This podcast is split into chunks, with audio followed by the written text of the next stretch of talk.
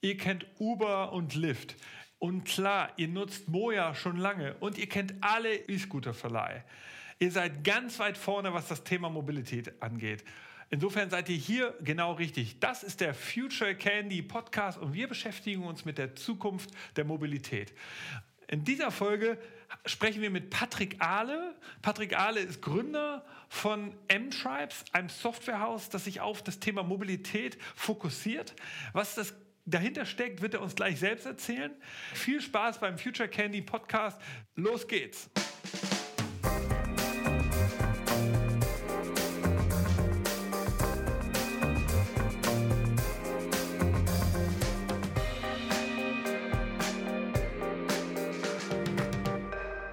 Der Future Candy Podcast. Heute zu Gast Patrick Ahle von M-Tribe.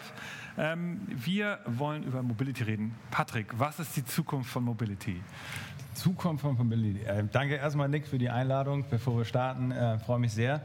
Und ähm, ja, was ist die Zukunft von Mobilität? Ähm, also für mich ist Mobilität ähm, eigentlich, da geht es nicht nur so klassisch um Personenverkehr, sondern halt wirklich eigentlich alles äh, von A nach B zu bekommen. Da gehören halt auch Güter dazu. Ähm, das ist so unsere Interpretation ähm, von Mobilität, ähm, halt wirklich äh, Dinge bewegen.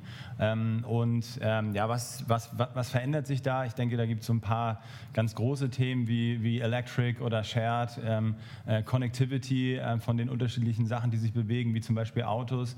aber ich denke, ein, ein, ein Benefit, den man auch hat, ist zum einen, dass sich die Städte dadurch verändern. Ähm, also äh, Städte werden nicht nur smarter, sondern vielleicht auch schöner, mehr Platz, ähm, lebenswerten Raum. Ähm, auf der anderen Seite äh, geht es halt auch dahin, dass ich vielleicht mehr Zeit oder Zeit zurückbekomme, die ich ähm, bisher im Auto saß. So, ne? Und ähm, das ist eigentlich, glaube ich, so, die, die Zukunft Mobilität soll eigentlich dem Menschen dienen und äh, dafür sorgen, dass man ähm, ja, mehr schöne Momente hat und weniger nicht schöne Momente. Zum Beispiel, ich kenne das aus meinem eigenen Leben, bin früher immer zwei Stunden am Tag commuted. Ähm, und ähm, das ist so eine Sache, wo ich sage, okay, da kann ich eigentlich auch darauf verzichten. Ähm, und ähm, ich erhoffe mir auch davon, dass über neue Konzepte ähm, man sozusagen mehr lebenswerte Zeit bekommt und weniger einfach nur im Auto rumsitzt oder äh, ja, äh, versucht von A nach B zu kommen, sondern die Zeit, die man halt hat, äh, um von A nach B zu kommen, dass man die sinnvoll nutzt. Ja, das ist momentan eher so dann Mittel zum Zweck, aber man, man, es ist oft verlorene Zeit.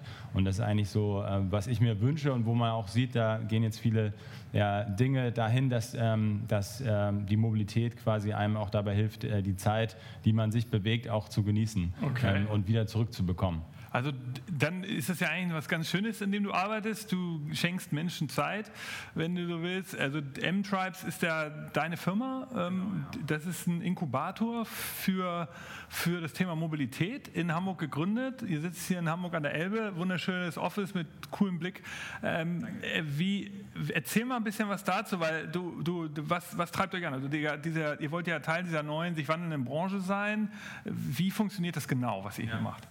Unser, unser Part, äh, da geht es vor allem darum, dass wir über Technologie helfen wollen, ähm, einfach den Wandel zur, zur nachhaltigen Mobilität, wo man halt seine Zeit zurückbekommt, quasi ähm, zu beschleunigen, ähm, weil wir denken, ähm, dass ja, Technologie, äh, vor allem auch Software-Technologie, es ist so unser spezieller Bereich, ähm, dabei helfen kann, ähm, äh, schneller ähm, ja, bessere Produkte und Services zu launchen. Ähm, und wir sehen halt, dass ähm, ja, ganz viel ausprobiert wird, aber oftmals scheitert es schon daran, dass man die richtigen Leute zusammenbekommt, die einem die Software bauen können. Oder dass es Engineers und auch Leute, die in der Tech-Branche arbeiten, sind ja jetzt nicht unbedingt immer die günstigsten, auch oft zu Recht, bringen ja viele Skills mit, aber trotzdem ist es dann ne, als Startup zum Beispiel auch gar nicht so einfach, jetzt an Engineering-Talent ranzukommen und dann eine Software zu bauen, die einem dann erlaubt, so einen Mobilitätsdienst zu betreiben. Äh, wir wollen im Prinzip dabei helfen, dass ähm, mehr solcher Experimente stattfinden können, ähm, äh, indem wir die Kosten, um äh, so ein Experiment zu starten, das heißt die Software, die ich brauche, um überhaupt ähm, einen, einen neuen, neuartigen Mobilitätsdienst betreiben zu können, dass ich die mir halt im Prinzip einkaufen kann, anstatt zu sagen, ähm, ich muss die jetzt, ähm, ich muss die komplett selber bauen oder ich muss sie auch komplett bezahlen. Also bei uns kann man die mieten ähm, und ähm, das führt dann halt dazu, dass auch ein kleines Startup mit ähm, wenig Kapital relativ schnell äh, ja, neue Mobilitäts- und, und, Logistikdienste ausprobieren Die Frage kann. ist, äh, wie dynamisch ist denn dieser Markt? Also die Future of Mobility war ja sozusagen die Hookline und für den Podcast, äh, da passiert ja unglaublich viel, das sieht man ja auch. Also es ist ja noch mehr wahrnehmbar als jetzt im Bereich Fintech oder Insurtech oder so, weil das ist halt super abstrakt, da sieht man es nicht. Hier bei Mobility sieht man es ja, ja. Sieht man auf der Straße. Man sieht es ja. auf der Straße eben. Dadurch, glaube ich, jeder Hörer kann das nachvollziehen. Was, was beobachtest du denn da? Also wie dynamisch ist das? Also was passiert da jetzt so gerade? Ist es vor allen Dingen hier in Hamburg dynamisch oder in Deutschland? Und was sind so deine, deine ersten jetzt Learnings und Insights da? Genau, ich glaube also, ähm, ja, der Bereich ist ganz spannend und ähm, dass das da tatsächlich jetzt eher ähm, noch mehr Dynamik gibt und die Dynamik steigt. Ähm, vor allem auch in Deutschland. Ähm, lange Zeit hat man das in Deutschland gar nicht so mitbekommen, was alles schon überall geht, in, in China oder in Südostasien oder selbst in Amerika. Ähm, äh, so, ein, so, ein, Uber zum Beispiel, den, den gibt es ja jetzt auch schon über zehn Jahre, ähm, aber in Deutschland ist er immer noch nicht so richtig angekommen. So, und also ähm, gerade in Hamburg jetzt auch mit einem, mit einem Moja, mit den ganzen Kickscooter-Sharing-Diensten, äh, Diensten, auch mit den neuen Produkten von Free Now, äh, Ride oder Match und äh, falls Match es überhaupt noch jetzt gibt, aber also immer mehr Produkte kommen auch in Hamburg auf die Straße und in Deutschland auf die Straße. Das heißt, hier finde ich, sieht man es jetzt erst immer mehr, dass da was los ist. Ähm, und äh, lange Zeit war es in Deutschland ja vor allem Carsharing.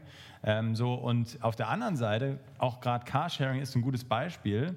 Ähm, Gerade äh, äh, vor kurzer Zeit hat irgendwie Mazda verkündigt, dass sie halt ihre Carsharing-Assets ähm, äh, und, und Services einstellen. So, weil sich das für sich nie, äh, für, für, die lohnt sich das nicht, haben sie gesagt. Ja? Ähm, sie sehen nicht, wie das quasi jemals profitabel werden soll. Und, und ich glaube, das ist tatsächlich ähm, äh, kein Einzelfall. Also in, in, Mobilität, ich meine, klar, öffentlicher Nahverkehr ist sowieso ähm, äh, substituted ähm, ähm, vom, vom Staat, ähm, aber es ist gar nicht so leicht mit äh, Verkehr oder mit Transport Geld zu verdienen. ich komme ja aus der Airline-Branche damals. Äh, die haben auch kein guten, gutes Return on Investment. Ähm, aber ähm, äh, tatsächlich merkt man jetzt, ähm, wo diese, diese Revolution oder auch Evolution von, von Ownership to Access im, im, im sagen wir, Automotive-Land Deutschland ähm, halt wirklich so, so langsam ankommt, merkt man auch, okay, Modelle zu fahren, die wirklich profitabel sind, ist gar nicht so leicht. Und das ist aber auch ein Zeichen ähm, aus meiner Sicht dafür, dass ähm, noch ganz viel passieren muss, sozusagen. Also und, und ähm, äh, wenn das heißt passieren also, muss, heißt jetzt nicht noch mehr Anbieter, sondern eher mehr Demand. Also müssen die User langsam mehr Reife, sage ich mal. Also okay. dass viele der Konzepte, die jetzt auf den Markt kommen, auch ich meine auch so eine, eine Kickscooter. Ähm, ich fahre die selber ganz gerne. Ähm, wir haben auch ein paar hier im Büro stehen, arbeiten mit auch einem äh, Kickscooter ist jetzt dein ähm, Begriff für E-Scooter e, e Ja genau, äh, E-Tretroller auf Deutsch, glaube ja. ich. Ähm, genau und ähm, äh, auch da sieht man ja ähm, eigentlich ganz gut, äh, dass das lange noch nicht profitabel, hat auch ganz viel damit zu tun, wie lange diese Dinge halten. So, ähm, gleichzeitig gibt es ja diese Art von Vehicles noch gar nicht so lange und die werden natürlich auch weiterentwickelt. Und sicherlich ist von vielen Playern, ähm, sowohl auf der, auf der Operator-Seite als auch auf der Hardware-Seite, ist der Plan, ähm, da eine andere Art von Nachhaltigkeit reinzubekommen. Und, ähm, ähm, aber die muss, auch, die muss auch kommen, sonst werden diese Dinger niemals profitabel sein, es sei denn, die heben die Preise stark an und so günstig sind die ja nun auch wieder nicht. Ähm, das heißt also, eigentlich geht da nichts mehr. Die müssen nachhaltiger werden, aber es ist ein gutes Beispiel dafür, wo ein Modell jetzt rauskommt, was vielleicht Traction hat, was Leute auch gerne nutzen, was aber trotzdem nicht dazu führt, dass man jetzt hier ein nachhaltiges Mobilitätsangebot tatsächlich hat. Das ist ja sehr stark Risikokapital finanziert. Und wenn die nicht da wären, dann dann wird es das auch nicht geben.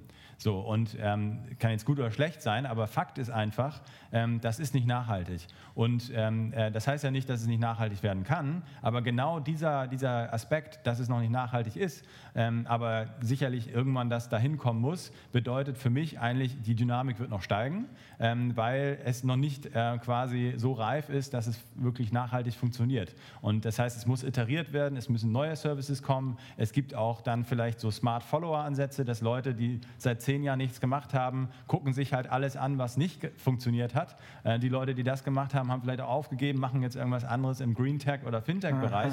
Und dann kommen andere an und sagen, guck mal, das und das hat nicht funktioniert.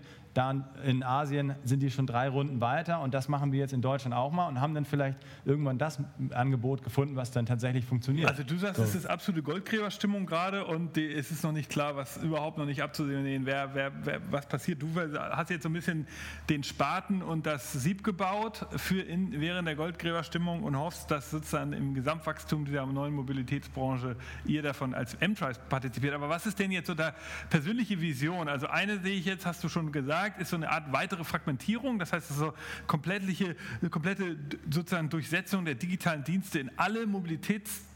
Bereiche, also jede, jedes Fahrrad, Kurierservice, jede, jede, jede, jede Firma, jedes kleine Team, das irgendwie, jeder Verein, der irgendwie eine, eine kleine Fahrt hat, kann sich theoretisch irgendwie mit einer App supporten dabei. Ähm, das ist sozusagen eine Seite, die du siehst. Was sind denn so die, die anderen großen Linien? Siehst du ähm, denn, dass sozusagen das private Pkw wirklich, also so diese Klassiker-Themen, wird das kommen? Also, dass, der Klass, dass, dass es der private Pkw abschafft ja. Oder siehst du ein anderes Thema noch? Und dann freue ich, ja. äh, zweite Sache, oder sag erst mal was dazu. Ja, ich also, ich glaube, äh, das, das, ist ein gutes Thema, das wollte ich nämlich eh gerade noch sagen. Also, auch an dem, ähm, an der, äh, an dem bisher doch noch sehr, sehr hohen Ownership äh, Percentage ähm, ähm, oder Anteil von, von Leuten, die dann doch noch ein Auto besitzen, sieht man im Prinzip auch, dass ähm, der Im Impact von solchen neuen Modellen noch gar nicht so groß ist. Es gibt einige Märkte, da verändert sich das, aber ähm, also in, in, in, ganz vielen Bereichen, auch gerade in Europa, kommen jetzt erst so die Sachen, die wirklich dann ähm, ähm, auch die Leute zum Umdenken zwingen. Also ein Beispiel, Regulatorien in Madrid ähm, gibt es seit März ein Gesetz, ähm, dass man nicht mehr in die Stadt reinfahren kann, es sei denn, man wohnt da oder man fährt mit einem Elektrofahrzeug. Man darf nicht mehr reinfahren, also man darf reinfahren, aber nicht stehen bleiben, sozusagen, man darf nicht parken. So, und solche Gesetze, die, die wird es halt immer mehr geben. In, in anderen Ländern gibt es halt ähm, alle möglichen Art von Regulatorien rund um Mobilität schon viel länger, ähm, ähm, die aber auch noch nicht unbedingt alle greifen. Aber so, ähm, da, da kommen jetzt also noch ganz viele ähm, Themen auf uns zu, die dann auch wirklich da, dafür sorgen werden, dass Leute sagen, ach, wenn jetzt Parken auf einmal viel teurer ist in der Stadt oder ich darf gar nicht mehr reinfahren und so, dann muss ich ja eigentlich irgendwas anderes benutzen, zum Beispiel mit den Öffis fahren fahren oder mit dem Elekt ich muss mir ein Elektroauto kaufen und so weiter. Aber bisher, gerade in Deutschland, hat sich ja der Ownership-Level noch nicht groß verändert. Ähm, aber das wird zwangsweise kommen, ähm, alleine schon, weil äh, Regierungen das dann vorgeben und dann muss man ja. So, und, ähm, aber trotzdem ist auch ein Zeichen dafür, dass wir halt noch, noch längst nicht angekommen sind, weil zum Teil die Services, die es jetzt gibt oder die meisten Services auch einfach nicht mit einem privaten Pkw, sage ich mal, mithalten können, wenn es darum geht, ähm, äh, Exklusivität der Mobilität. Ja? Also ich habe jederzeit Zugriff. Ich habe exklusiven Zugriff. Ich habe quasi, ich kann da meine Sachen drin lassen. Ähm, ich kann losfahren, wann ich will. Und alle, die, also da ist, da sind wir halt mit den neuen Mobilitätsservices noch nicht da angekommen, ähm, um dem eigentlichen äh, äh, richtigen Konkurrenten von diesen ganzen Apps ist das eigene Auto. Und da müssen wir sozusagen mit den Mobilitätsdiensten so gut werden, dass man eigentlich äh, sich dann wirklich fragt, warum habe ich eigentlich noch mein eigenes Auto? Weil theoretisch gibt es auch Nachteile, wenn man selber fährt. Ne? Man verliert die Zeit. Theoretisch gibt es Nachteile, wenn ich ein eigenes Pkw habe. Zum Beispiel steht 23 Stunden am Tag rum. Ich muss es tanken, ich muss es putzen, ich muss zum TÜV. Also da gibt es viele, ich muss einmal viel Geld hinlegen. Klar, dann gibt es Leasingangebote, aber selbst die sind noch recht starr. Und ähm, das heißt also, es gibt ganz viele Nachteile, aber die neuen Mobilitätsdienstleistungen haben es noch nicht nicht geschafft, äh, im ausreichenden Maße ähm, ähm, quasi das eigene Auto sagen wir mal, abzuschaffen. Aber das wird, das wird kommen und nicht zuletzt auch genau durch diese Regularien von ähm, Regierungen, die sagen, du darfst mit deinem Auto gar nicht mehr in die Stadt reinfahren. Ja gut, ähm, äh, dann fährst du entweder nicht mehr in die Stadt oder du hast halt kein Auto mehr oder du musst halt dann auf andere Mobilitätsservices umsteigen und, und dann wird auch zunehmend der Besitz von einem eigenen Auto dann einfach zum Ballast und einem Kostenfaktor, den man dann nicht mehr tragen kann. Okay, das heißt aber, also rein sozusagen, wenn man es mal aus der Makrobrille sieht, ist es ja so, ein Autobesitzer zahlt heute pro Jahr 3.000 oder 4.000 Euro für sein Auto durchschnittlich. Das heißt, er zahlt das einmal an harten Kosten wie Tanken und Versicherung, er zahlt aber auch an Wertverlust. Das heißt also, diese 3.000 bis 4.000 Euro, wenn ich die jetzt nicht mehr habe, weil ich kein eigenes Auto habe, dann muss ich ja erst auch erstmal ausgeben für andere Sachen. Das ist ja das, wo ich auch sage, ich verstehe die äh, nicht, warum rein diese rationalen Autokunden, also sagen wir mal nicht die emotionalen Autofans, die sind ja am härtesten zu knacken, sag mal, für so Anbieter, wie ihr das jetzt seid oder eure Kunden. Aber die ganz normal, die sehr rational auf Auto gucken, dass die das nicht sehen. Ich meine, für 3.000 oder 4.000 Euro im Jahr muss ich auch erstmal Uber oder äh, Tier ja, ja, oder ja. überhaupt einen eurer Kunden, die, die halt eine, muss ich erstmal nutzen. Und ich glaube, da, wenn das erstmal kommt, also ich meine, da ist ja das Budget, das wird sozusagen nur substituiert. Im Moment behaupte ich ja, ist es immer so ein Zusatz. Und da ist natürlich klar, dass da immer Leute sich überlegen, nehme ich jetzt noch zusätzlich den E-Roller? Ach komm, nee, äh, das ist klar. klar. Ähm, dann der Aber ja es, muss halt, es muss halt im Prinzip äh, so klar sein für den Konsumenten, dass eigentlich alles äh, andere also das andere ist besser und gar nicht teurer ähm, als das eigene Auto. Aber ich glaube tatsächlich, momentan ist es noch gar nicht so. Also für ganz viele Use Cases ist es so, dass das Auto günstiger ist. Ähm, äh, aber gut, das hängt sehr stark davon ab. Ja? Also wo wohnst du, wie viel Zeit verlierst du, wenn du nicht mit dem Auto fährst und so. Also da kann man, glaube ich, pauschal jetzt gar nicht ähm, sagen, ist, ist teurer oder billiger. Ähm, aber in der Regel ist es natürlich so, du fährst selber die Zeit rechnest du nicht. Ähm, wenn du mit einem Taxi fährst, dann muss jemand bezahlt werden. Wenn du ein Carsharing-Auto dir mietest, dann tankst du nicht, dann machst du es nicht sauber, dann bringst du es nicht zum TÜV. Das sind alles Sachen, die du mit deiner eigenen Zeit bezahlst. Und das rechnet halt keiner ein.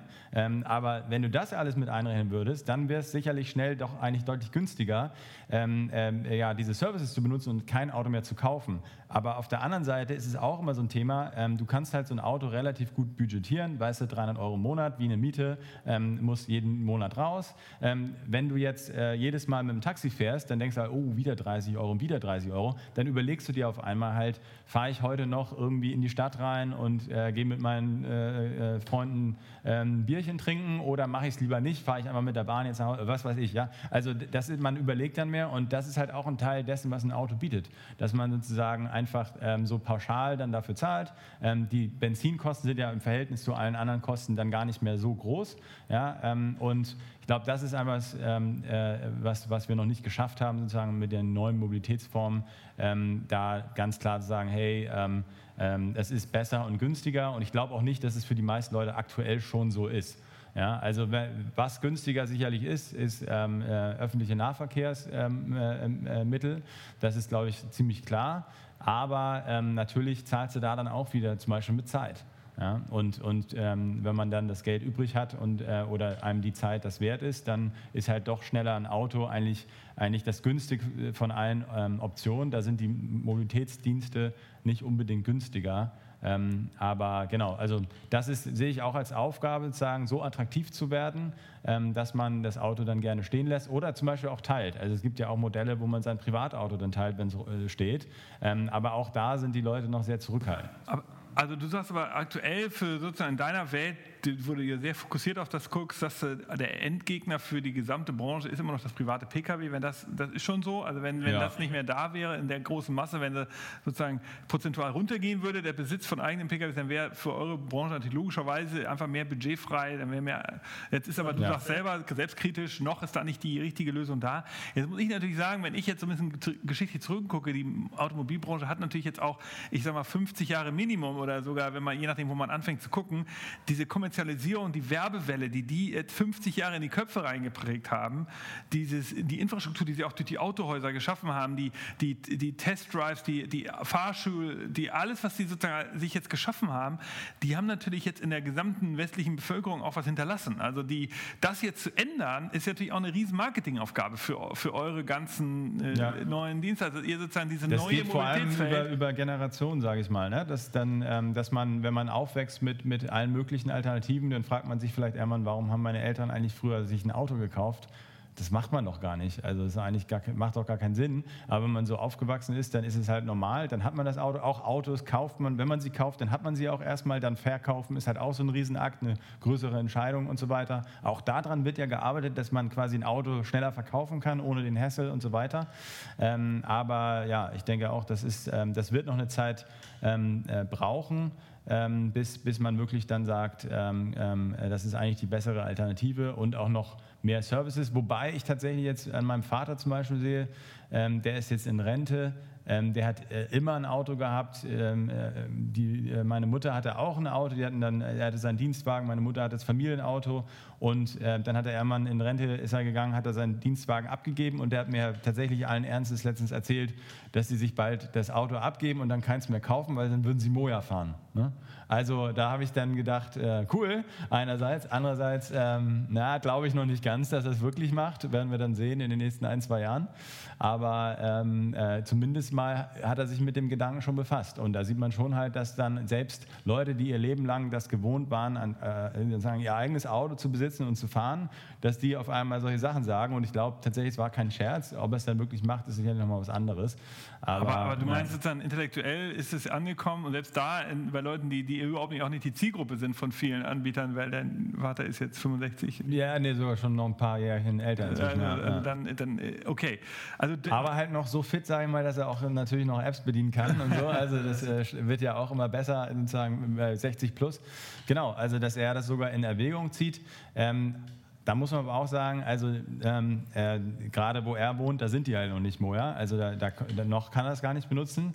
Und natürlich ähm, muss man dann, also da werden auch dann noch Abo-Modelle erfunden werden müssen, dass man halt auch ein Limit hat zum Beispiel, was man im Monat ausgeben kann und kann trotzdem so oft fahren, als wäre man mit dem Auto gefahren und solche Geschichten. Also, weil sonst wird er im Zweifel auch schnell merken, ach so, Mist, ähm, jetzt bin ich nicht mehr so flexibel wie vorher, muss mich ein bisschen einschränken. Ist vielleicht auch manchmal okay. Man muss ja vielleicht auch nicht jede Fahrt machen, die man aktuell mit dem Auto macht. Äh, manchmal kann man sich das vielleicht auch mal sparen. Aber trotzdem, es ist halt eine Umstellung. Und, ähm, aber es ist auch schon mal schön zu sehen, dass ja selbst dann bei Leuten, die das ganz, also wirklich 40, 50 Jahre lang anders gemacht haben, dass die dann auch schon mal darüber nachdenken und es ausprobieren.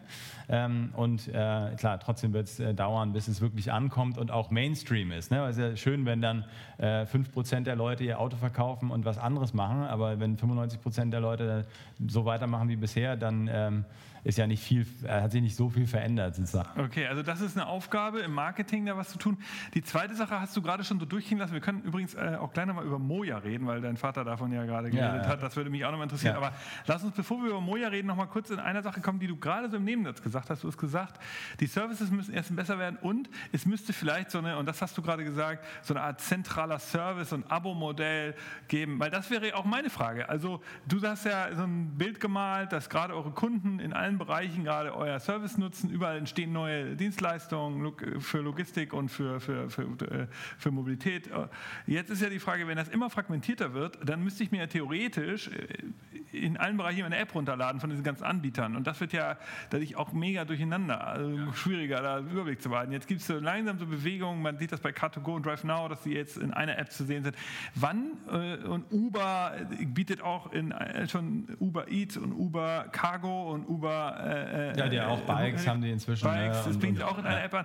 Ist das der Weg nach vorne, dass es irgendwann, und das ist, soweit ich das verstehe, auch ein, ein Traum der Autohersteller, der OEMs, dass sie mit ihren großen Marken irgendwann diese Plattform anbieten, dass man irgendwann sagt, ja. ich habe die Daimler-App, und da bin ich drauf und alles, was Mobilität betrifft, soll dann von da, natürlich sind da die Daimler-Fahrzeuge drin, aber wahrscheinlich, wenn man mal richtig weiterdenkt, sind da alle Sachen drin. Ja. Ist das etwas, was fehlt und ist das etwas, was auch, was du siehst, was kommt oder ist das einfach unglaublich schwierig, weil da so viele Partikularinteressen noch sind, dass das unglaublich ja. schwierig was Also ähm, ich, ich denke auf jeden Fall, dass äh, solche Angebote sinnvoll sind ähm, und ähm, der eine oder andere ähm, hat es ausprobiert und nicht geschafft, der eine oder andere ähm, wird jetzt immer größer ähm, und auch gerade die Großen, die ja angefangen haben, also Uber, Lyft und so weiter, auch aber auch Didis und so weiter ähm, dieser Welt, ähm, die haben angefangen mit einem Produkt, haben das selber angeboten und wirklich äh, also von, von, ähm,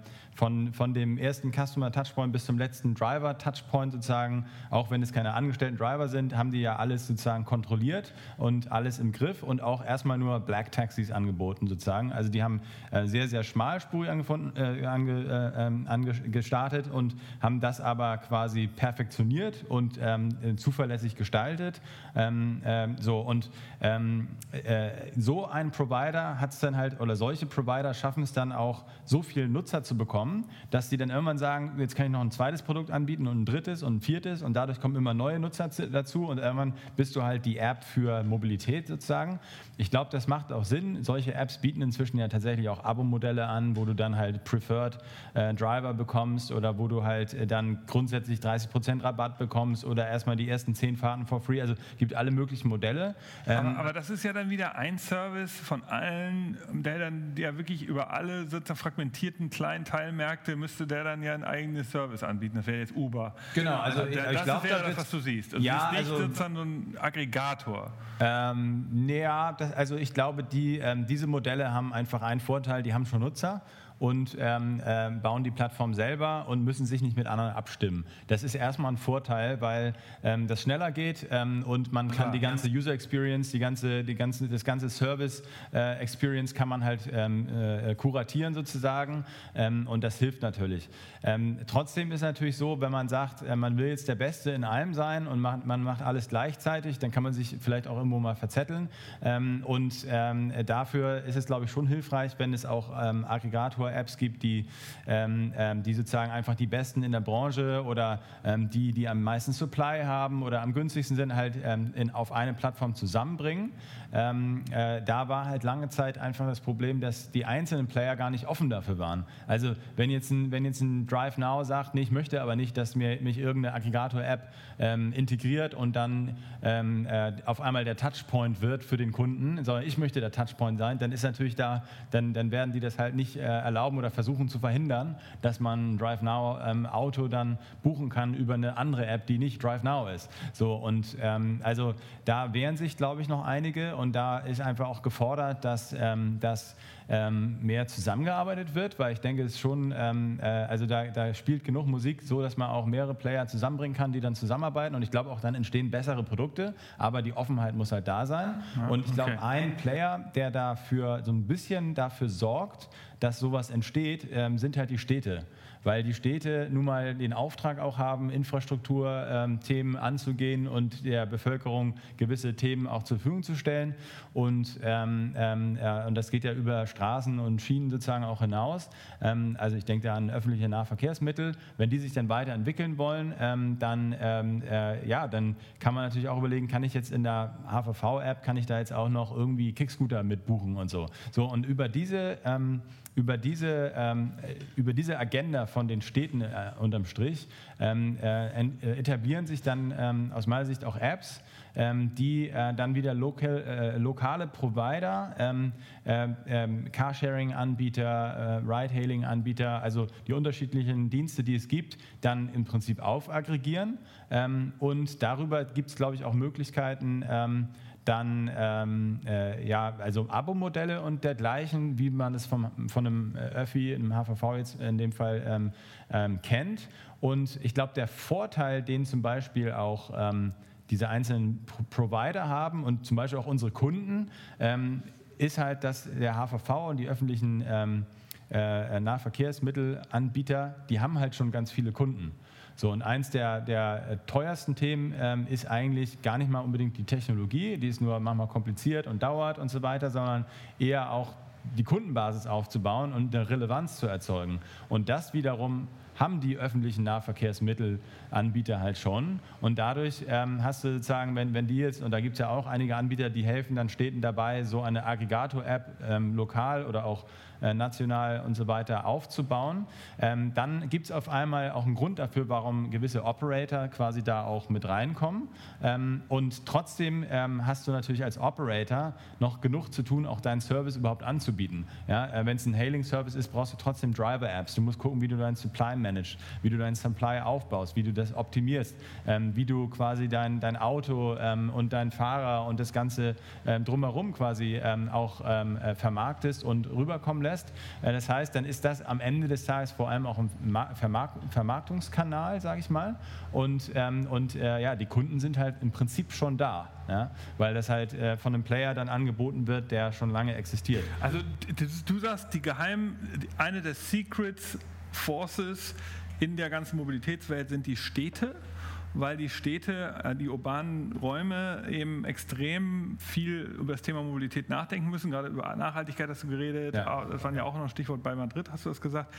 Das sehe ich auch. Ich habe mal gehört, dass, dass, dass ein Wort gefallen ist, mir total eingeleuchtet hat, dass, es, dass Städte multimodale Services anbieten. Also multimodal, das Wort heißt, ähm, eine Stadt wie Berlin, die zum Beispiel etwas weitläufiger ist, hat am, wahrscheinlich in 30 Jahren eine andere Zusammensetzung und Nutzerschaft im Bereich Mobilität als äh, Barcelona oder Paris oder auch Hamburg, die ein bisschen dichter gebaut sind, weil, weil man in Berlin will man halt wahrscheinlich eher Sachen nutzen, wo man irgendwie schnelle, lange Strecken zurücklegen kann. In Berlin wird es halt äh, schnell Sachen haben, die, die, die, die halt wenig Platz verbrauchen, ja. damit du schneller vorankommst. So, äh, sorry, in, in Barcelona in dichteren Städten. Also die Frage ja. ist, ist das dieses Multimodalität, ist das dieses Thema unter anderem, was auch eine Rolle spielt, dass die großen, du hast jetzt VV gesagt, in Hamburg oder BVG in Berlin oder MVG in München, wissen die halt ein bisschen mehr über die, die Nutzerschaft, über ihre lokale Situation, dass das auch ein Vorteil ist, nicht nur, weil sie die Nutzer haben, auch weil sie einfach die,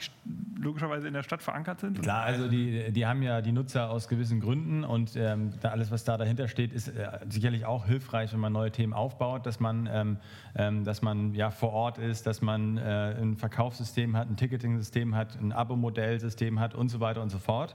Ähm, und ähm, also ich glaube, das ist einfach ein interessanter Partner für ähm, neue Mobilitätsdienstleister. Auf der anderen Seite ist es halt die Stadt und damit nicht unbedingt der schnellste sozusagen Player am Markt, äh, wenn man das mal so vorsichtig ausdrücken darf. Und ähm, ähm, und ja, zum Teil ja auch zu, zu Recht sozusagen ähm, oder ähm, mit guten Gründen. Und, ähm, aber ich glaube, äh, genau, langfristig äh, setzt sich das dann halt trotzdem durch, äh, dass man ähm, da halt einen wichtigen Player am Markt hat, der, ähm, der sozusagen auch neue Services integrieren kann. und ich meine, multimodal finde ich, also so ein bisschen äh, zwei Seiten. Zum einen ist es natürlich gut, wenn man alles in einer App hat. Zum anderen denke ich halt auch, für viele Leute, die regelmäßig zum Beispiel commuten, ist ist das nicht so extrem relevant, weil man nicht jeden Tag sich neu überlegt, wie komme ich denn heute zur Arbeit, so ja. Und ähm, irgendwie 70 Prozent oder was äh, des Verkehrs in der Stadt ist halt irgendwie Commute-Verkehr und dann ist halt so also ein großer Teil des Verkehrs dann ähm, eigentlich für jeden mehr oder weniger jeden Tag gleich und dann bringt es mir halt auch nichts, wenn ich fünf verschiedene Optionen habe, so ne. Aber natürlich gibt es dann diese ganzen Edge Cases und das ist halt wie so ein Longtail sozusagen, dass ich sage, okay, heute mache mach ich nach der Arbeit mal was anderes, morgen fliege ich irgendwie mal irgendwo hin oder äh, ins, im Wochenendurlaub und so weiter. Oder ich ähm, will dann mal äh, mich heute zum Mittag verabreden und zwar ein bisschen weiter weg von meinem Büro und deswegen brauche ich einen Kickscooter, um da schnell hinzukommen, damit ich überhaupt innerhalb von 45 Minuten diese Person treffen kann. Ähm, und, und, dann gibt es ja schon einige dieser, dieser Randthemen so ähm, und das summiert sich dann natürlich auch irgendwo auf. Und dafür ist es natürlich schon praktisch, wenn man dann halt sagen kann, okay, es gibt vielleicht einen, einen Player am Markt, der ähm, darauf ein einheitliches Ticketing legen kann ähm, mit unterschiedlichen Modellen, wo man sagt, okay, du darfst jetzt, ähm, äh, da, du darfst jetzt hauptsächlich, ähm, weiß nicht, Bus fahren, aber du kannst auch zweimal die Woche für 20 Minuten einen Kickscooter ausleihen und einmal im Monat darfst mhm. du Taxi fahren ja, und dann bist du in der Kategorie 300 Euro im Monat oder 100 Euro im Monat, was weiß ich. So, und, ein Abo-Modell. Ähm, genau, ja. so und, und dann wird sozusagen ähm, wird darüber quasi anteilig werden dann sozusagen oder entweder komplett dann in diesem Kontingent werden dann die Fahrten Daten und die Provider bezahlt. Oder man könnte natürlich auch überlegen, ob man sagt, okay, dann wird das halt zum Teil substituiert und man kauft dann Upgrades. Ja? Also, so. und, und ich denke, das ist halt schon, ähm, das ist ganz spannend so. Ne? Als Modell, ähm, so dass man als Nutzer halt jetzt nicht 100 Apps braucht und trotzdem gibt es ganz viele unterschiedliche Anbieter, weil nicht alles von diesen Sachen will dann die Stadt selber betreiben. Ja? Richtig, okay. Und das merkst du auch, das ist eine Diskussion im Markt. Ja, absolut, absolut. Okay. absolut. Ich habe noch äh, ein paar Fragen zum, zum Schluss. Äh, die erste Frage wäre, ähm, du glaubst du eigentlich, dass diese Nutzerschaft im Moment immer noch die gleichen Leute sind? Ich, also, also, du hast irgendwas von 5% gesagt. Ich weiß nicht, ob du das jetzt so meintest. Also 5% der Leute, die Mobilität nutzen in Deutschland, sind, ich habe das Gefühl, Leute, die Car2Go, früh Car2Go genutzt haben und DriveNow, das sind auch die ersten, die sich jetzt für E-Scooter angemeldet haben. Das sind auch die ersten, die bei Moja sind immer die gleichen, die diese ganzen Services nutzen. Und sozusagen, äh, äh, das sind die Heavy User, aber ja. der, der, der, Gesamtmarkt wächst noch zu langsam. Oder ist das eine falsche Beobachtung? Weißt du eigentlich, wie viele ähm. Leute das sind? Kann man das sagen, die diese Ja, nee, also ein paar Statistiken weiß ich schon, aber ähm, äh, jetzt, ich glaube, die 5 Prozent, äh, die habe ich mir gerade ausgedacht. Also einfach nur als Beispiel zu sagen, dass ähm, da ähm, äh, ja doch der, ähm, ähm, der, der Wandel noch nicht so schnell ist, wie, äh, wie er sein könnte oder wie man manchmal denkt.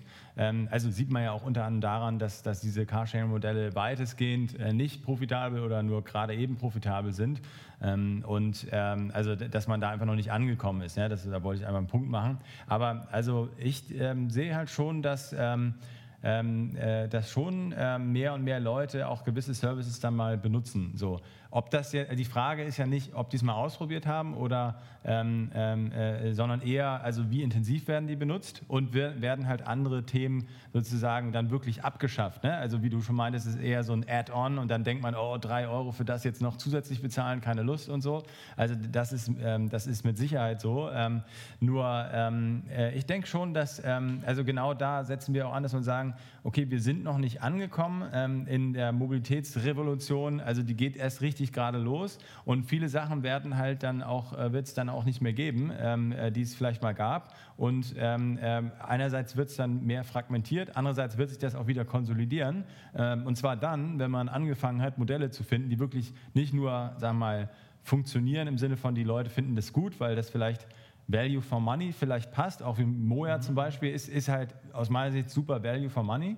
Ähm, aber ähm, äh, ob die da jetzt profitabel wirtschaften, das sei mal dahingestellt. So. Und ähm, das heißt also, man muss, ähm, ähm, wenn man da ankommt, dass das äh, profitabel nachhaltig funktioniert, dann wird sich das auch wieder fragment, also dann wird sich wieder konsolidieren, diese fragmentierte, ähm, äh, dieser fragmentierte Bereich. und da sind wir noch nicht, da, das sehe ich auch noch nicht. Aber wenn wir da ankommen, dann werden auch immer mehr Leute auf die Sachen umsteigen, die sich dann durchgesetzt haben.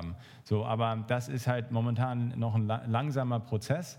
Ähm, unter anderem auch, weil, ähm, also im Beispiel Hamburg ist ja jetzt auch noch nicht so, dass es hier seit zehn Jahren irgendwie Ride-Hailing gibt, ähm, also mal abgesehen vom normalen Taxi ähm, oder, oder irgendwelche Pooling-Angebote oder also Stadtrat zum Beispiel ähm, gibt es jetzt schon ein bisschen länger, das wird ja auch viel genutzt.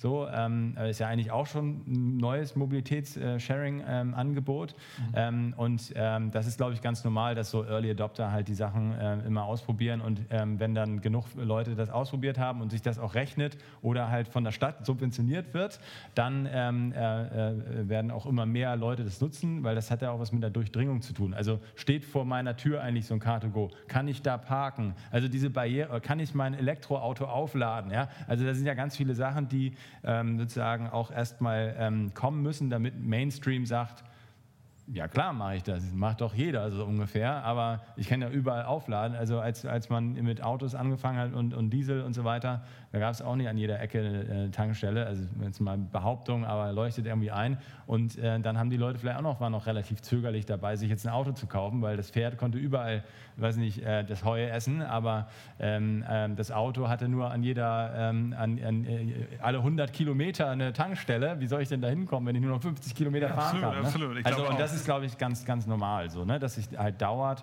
Aber am Ende, und das ist, glaube ich, auch eigentlich das Schöne so, am Ende sind die Nutzer ja noch alle Menschen sozusagen. Ja. Und, und ähm, da ist es, glaube ich, auch ganz gut, wenn man jetzt nicht ähm, alles von jetzt auf gleich hinterfragt, ähm, sondern auch das äh, Bewährte eine Zeit lang vielleicht noch ähm, einfach nutzt. Hallo Leute, wir sind Daniel und Nikolai aus dem Tech-Team von Future Candy. Hier eine kurze Info in eigener Sache. Ihr wollt Innovationen selber hautnah erleben, statt nur drüber zu reden? Ihr wollt die neuesten Technologien testen und keinen Trend mehr verpassen. Dann solltet ihr unbedingt die TechFed von Future Candy ausprobieren.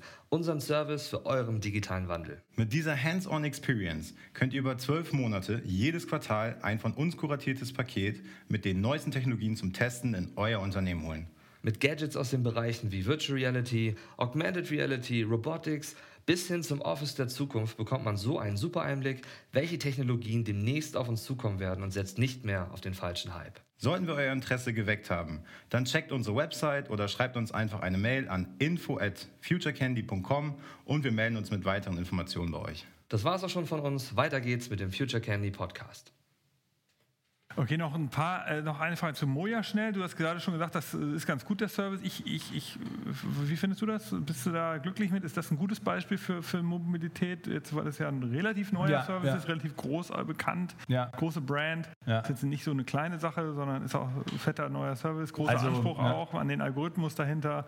Ist das ein gutes Beispiel für dich?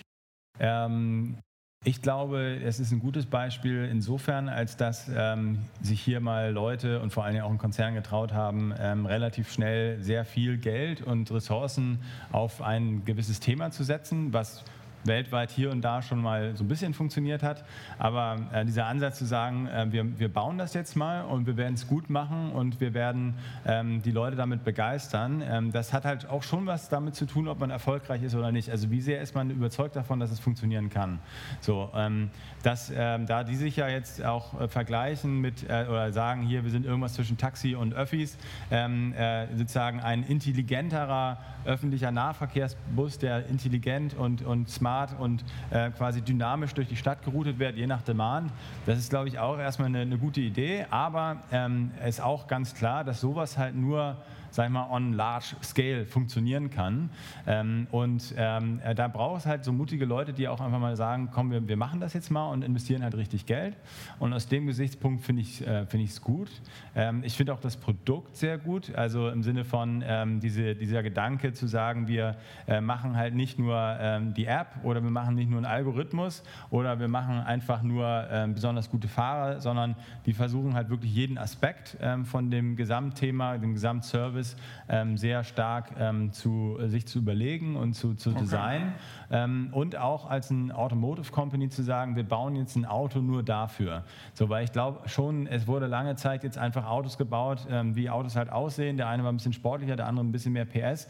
Aber jetzt zu sagen, für einen gewissen Use Case wird ein Auto gebaut, was dafür wirklich optimiert ähm, wird. Ich glaube, das ist wirklich die Zukunft, dass man halt sagt, man sitzt nicht nur noch starr im Auto, sondern man hat ein, eine Funktion in dem Auto, auch für Menschen, nicht nur für Handwerk, also äh, für Menschen, die von A nach B wollen, versus halt äh, Nutzfahrzeuge, wo dann man sagt, okay, hier kann ich meinen Handwerkskoffer reinlegen, sondern wirklich zu sagen, okay, was mache ich eigentlich an dem Auto, wenn ich von A nach B komme? Und das ist ja auch das, was ich am Anfang meinte. Also ich glaube, die Zukunft der Mobilität wird halt so sein, ähm, und dafür arbeite ich sozusagen auch und, und darauf hoffe ich auch, ähm, dass wir halt ähm, einfach äh, besser, besser unsere Zeit nutzen können und weniger Zeit verlieren. Und bei Moja, finde ich, geht das in die richtige Richtung, dass man sagt, ähm, ich habe äh, hab ein schönes Ambiente, ich, ich habe einen schönen Sitz, ich habe Wi-Fi, ich, ich kann mein Handy aufladen, solche Geschichten ähm, und kann quasi ähm, meine Zeit besser nutzen, im Zweifel sogar drin arbeiten. Und das ist wirklich etwas, was äh, nicht alle so schon machen und insofern finde ich das ähm, äh, positiv. Ne? Nicht schlecht. Also ich, ich hatte ein bisschen Probleme mit der UX, weil ich immer auf jetzt gestellt hatte Ja. automatisch. Und dann kam nichts. Ne? Kam nichts. Du musst, das ist Ja, halt gut, ein UX-Fehler, weil äh, das fand ich Da, war, äh, ja. ich, äh, da haben die einfach, hätten die, weil wenn ich ein Taxi bestelle, erwarte ich ja auch nicht, dass das jetzt, also sofort vor der Tür steht, sondern Ja. da bin ich ja bereit, immer ein paar Minuten. Da, da, Ja, das ja. habe ich, habe ich aber selber nicht durchschaut, dass man ja sofort fünf oder zehn Minuten klickt. Ja. Ich habe einfach das so in der. Default-Einstellung. Ne? Ja. Viel höher, ja, ja. Das, man- ja. Ich habe immer das auf Default gelassen und mich nur gewundert, warum das nicht kommt. Ich habe nie einen Moja bekommen. Seitdem Ja. haben mir mehrere Leute erklärt, dass man einfach auf 10 Minuten stellen Ja, ja. muss. ja, wobei das ist kein UX-Problem, sondern ein Supply-Problem. Also äh, die, die meinen damit ja schon, wenn du auf jetzt drückst, dann kommt das so schnell wie möglich. Ähm, aber ähm, die haben halt dann zu wenig Fahrer. Ja, gut, das ähm, ist- und, ist dann, äh, oder äh, wollen halt, wenn du dann was bekommst, dann wollen die halt auch nicht, dass so. du, der Nächste dann einen riesen Umweg hat. So. Das heißt, dann matchen die dich halt nur, wenn wirklich äh, gerade ein Fahrer um da ist, der, der in der Nähe ist und, und wo du dann danach keinen riesen um, äh, Umweg machen musst. Und deswegen, also da muss man sicherlich noch einiges optimieren, ist aber vor allem auch ein Supply-Thema. Ne? Was ich interessant finde an dem Podcast jetzt, an dem Gespräch mit dir, du hast noch nie das Thema selbstfahrende Autos erwähnt. Ähm, ich finde das total spannend, dass du sozusagen so viel Dynamik in der Branche siehst, obwohl ja eigentlich auch ganz viele Leute sagen, das ist der Schlüssel. Ja. Ähm, äh, das ist sicher ein abendfüllendes Thema. Vielleicht kannst du einen Satz dazu sagen, siehst du das Ja. auch so oder sagst du, ach, das dauert sowieso, jetzt sind Also da eine ähm, selbstfahrende Autos, äh, da wird ja drauf gehofft erstmal, ähm, äh, damit ähm, diese Modelle, die man gerade alle baut und die ja nicht nachhaltig sind, damit die überhaupt profitabel werden. Also wenn man den, den Faktor Mensch äh, aus den Kostenkalkulationen ja. rausnehmen könnte, dann würde das halt funktionieren. Mhm. Und da wird dann sozusagen auch auf Basis dieser Promise quasi ähm, gegenüber den Geldgebern dann auch argumentiert. Ähm, ich glaube schon, dass das irgendwann kommt. Ähm, äh, Gerade in letzter Zeit wurde ja immer mehr mit Skepsis auch betrachtet, ob es wirklich irgendwann kommt, beziehungsweise auch to which extent? Ähm, also ähm, wird, wird das dann in der Stadt funktionieren, wird das dann auf dem Land funktionieren, wird es auf der Autobahn funktionieren, wo wird es wirklich funktionieren? Ähm, und äh, also da bin ich auch skeptisch. Ich hoffe eigentlich, dass es funktioniert, weil ich glaube tatsächlich, das wird viele Dinge vereinfachen, auch wenn ich darüber nachdenke, äh, Kosten, des Wohnraums in der Stadt. wenn man relativ äh, leicht einfach auch rausfahren könnte, weil man halt eben nicht anderthalb Stunden, zwei Stunden pro Tag commuten muss und selber fahren muss, dann würden viele Leute aus meiner Sicht, glaube ich, aufs Land ziehen, weil man kann dann gerne noch ein Bierchen nach der Arbeit trinken, man kann alles in der Stadt machen, ohne große Probleme, ohne große Nachteile und trotzdem kann man draußen vielleicht äh, schön im Grün wohnen. So, ja, das ist heutzutage einfach mit, dieser, mit diesem äh, Mobilitätsbedarf, der dadurch entsteht, verbunden. Wenn das weg wäre, wäre super schön, aber ich glaube tatsächlich auch, bis das massentauglich in ganz, ganz vielen Szenarien das, ähm, den Fahrer ersetzt, das wird noch dauern. Und bis dahin. Schätzt ungefähr, sagst du 2050 oder sagst du 20? Äh, äh, die Frage ist 25. ja nicht wann, sondern also ähm, to which extent eigentlich. Ah, ne? okay. ne? Also das heißt also, ähm, die Hamburger Hochbahn startet ja jetzt äh, wie in, in, ein paar Monaten hier in Hamburg mit dem selbstfahrenden ähm, äh, Auto. Es gibt in Arizona fährt äh, äh, Waymo mit irgendwie ein paar hundert Autos in Arizona auf der Straße rum und betreibt einen öffentlichen Hailing-Service, wo zwar noch ein Fahrer drin sitzt, aber wo die auch nur angeblich alle 17.500 17 Meilen eingreifen müssen. So, das ist ja schon mal gar nicht so schlecht. Ja. Ähm, trotzdem äh, ist es hier, also, also fahren alle anderen noch selber. So, ja? so, und die Frage ist aus meiner Sicht dann eher, also gar nicht, wann kommt das, sondern mhm. wann ähm, löst es äh, gewisse andere Verkehrsmittel ab und zwar in so einem Rahmen, ähm, der relevant ist für ja, ähm, die Industrie, für den Menschen. Äh, wann hat es einen ein Einfluss auf den Preis von so einer Fahrt, dass ich sagen kann, okay, bei 50 Prozent der Fälle sitzt kein Fahrer mehr drin, egal ob ich einen Fahrer habe oder nicht. Es wird jetzt halt irgendwie 25 Prozent günstiger dadurch oder so, ähm, weil 50 Prozent der Fahrer äh, äh, ähm, ähm, also bei 50 Prozent der Rides irgendwie wegfallen oder so. Ja? Also wo, das ist ja eher die Frage, weil es ist ganz klar mit den ganzen Daten, die man dafür braucht, ähm, das wird nicht von jetzt auf gleich überall funktionieren. Ähm, und da muss eine Menge, Menge Material auch an Daten gesammelt werden, damit das zuverlässig funktioniert. Und selbst dann wird es Umgebung geben, wo ich glaube, da wird eher ähm, ein Auto verbannt werden da gibt es gar kein Auto mehr und zwar auch kein Self-Driving, ist egal, sondern es ist einfach Fußgängerzone. Und dann wird man schauen, was es dann für äh, Konzepte gibt, ob sich dann die Kickscooter bei 15 Kilometer die Stunde dann in der Stadt durchsetzen oder irgendwas anderes. Das wird man, glaube ich, noch sehen. Aber ähm, ich denke eher, es wird dann auch viele verkehrsbefreite Zonen geben und ähm, dann wird es vielleicht für so, so, wie auch du schon sagtest, also gibt es ein paar Highways oder mehr so Strecken, wo man relativ schnell dann auch längere Strecken überwindet. Da wird es sicherlich dann auch viele Self-Driving Cars geben, ähm, die dann äh, quasi diese, diese Hotspots verbinden. Wow, also ich glaube, wir brauchen einen zweiten Podcast, weil ich finde das Thema super spannend. Absolut. Ein Thema, das ich da noch sehe, und das können, können wir vielleicht dann beim nächsten Mal aufgreifen, ist das Thema Platooning. Ich glaube, Platooning ist ja diese Verbindung von selbst-self-driving LKWs, die so eng aneinander ah, fahren ja. können, mhm. dass sie wie so ein Zug sind. Und das Sehr erstmal spannend, erzeugt ja. das extrem viel äh, Energie sparen, äh, erzeugt das, ja. also es erspart Energie, weil du eben die Windwiderstand nicht hast und äh, du hast dadurch natürlich extreme Kostenreduktion in der Logistik und du kannst äh, Elektro, äh, kannst Elektro-LKWs nutzen. Also das wird ein sehr, sehr spannendes Thema. Auch, auch äh, Traffic, ne? also Verkehr, wenn die Leute nicht die ganze Zeit bremsen und hin und her und so.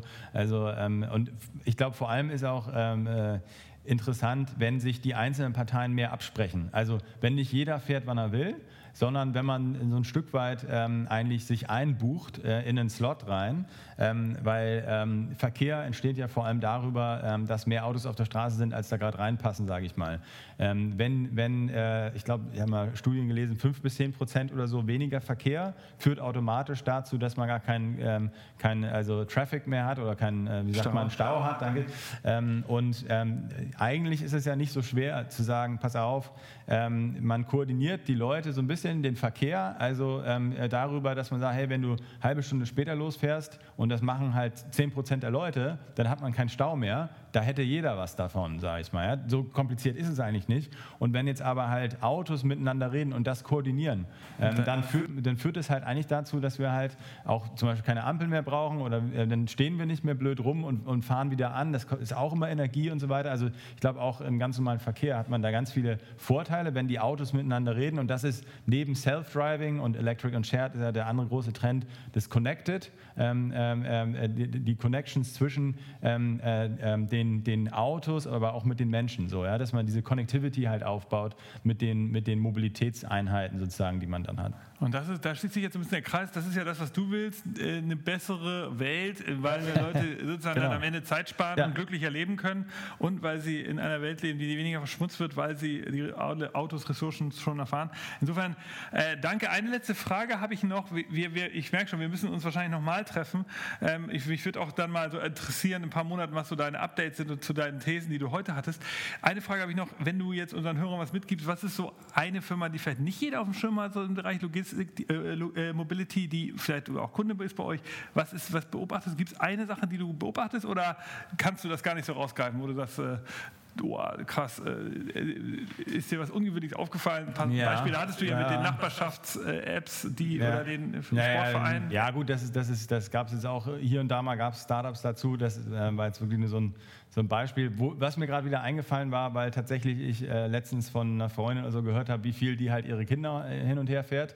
Und dann dachte ich auch so, ja, das ist ja irgendwie auch nicht so geil. Also klar, ähm, äh, äh wir, wir, brauchen Nachwuchs und Familie ist was Schönes, aber wenn du den ganzen Tag eigentlich nur, also oder Fahrer spielst und deine Kinder zum Sport bringst, das ist irgendwie auch, also fände ich jetzt auch nicht so cool. Und deswegen bin ich drauf gekommen. Aber ja, was gibt es für eine, für eine Sache? Also ähm, ähm, ich meine, da gibt so viel Innovation. Ja, also ich meine, ähm, es gibt, äh, man, man, sieht, also was eine Sache vielleicht, die grundsätzlich mir aufgefallen ist, ähm, wir sagen halt immer, wir machen ähm, äh, also ähm, Technologie für Transportation Ventures oder Services, ähm, ganz bewusst, weil wir das nicht nur auf Mobilität, ähm, was wir mit Personenverkehr, sage ich mal, vor allem beziffern, sondern auch äh, Logistik machen, ähm, also äh, Moving of Goods, nicht, nur of People.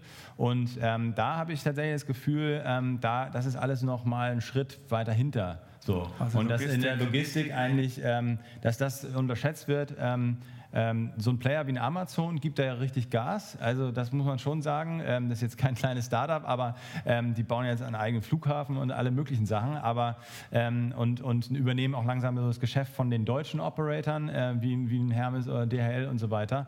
Ähm, aber ähm, das finde ich ganz spannend. Also da haben wir auch einen Kunden, der mit unserer Technologie so so ein Möbeltaxi zum Beispiel baut. und äh, ich glaube, also da, da, das sind so auch neue Nischen. Also Möbel Taxi so, ich meine, warum? So, denkt man vielleicht erstmal, oder warum mache ich das nicht selber oder gibt es das nicht schon und so. Aber da haben wir gemerkt, also dass gerade im Logistikbereich die Sachen halt sind weder digitalisiert noch optimiert noch irgendwie mit irgendeiner Intelligenz besch beschäftigt und also alles wird mit, mit, Stift und Zettel gemacht und so. Also und, und das finde ich eigentlich ganz, ganz spannend auch. Also auch natürlich nicht zuletzt auch für uns, weil wir ganz viel von der Software, die wir ähm, für Mobilität bauen, können wir genauso gut auch in Logistik benutzen. Aber auch, weil ähm, ähm, natürlich ganz viel der, des Verkehrs, auch der LKWs, sagst du ja auch gerade, es geht ja nicht darum, Leute von A nach B zu bewegen, sondern irgendwelche Sachen, die wir dann nächsten Tag essen wollen oder, oder halt irgendwelche ähm, Möbel, die man online gekauft hat oder sowas. Und ähm, ich glaube, auch da gibt es noch ganz viel Potenzial, halt neue Services zu also bauen. Also die Logistikbranche ist eigentlich ja. sozusagen... Ja, gerade auch in Hamburg also, natürlich sind wir hier auf...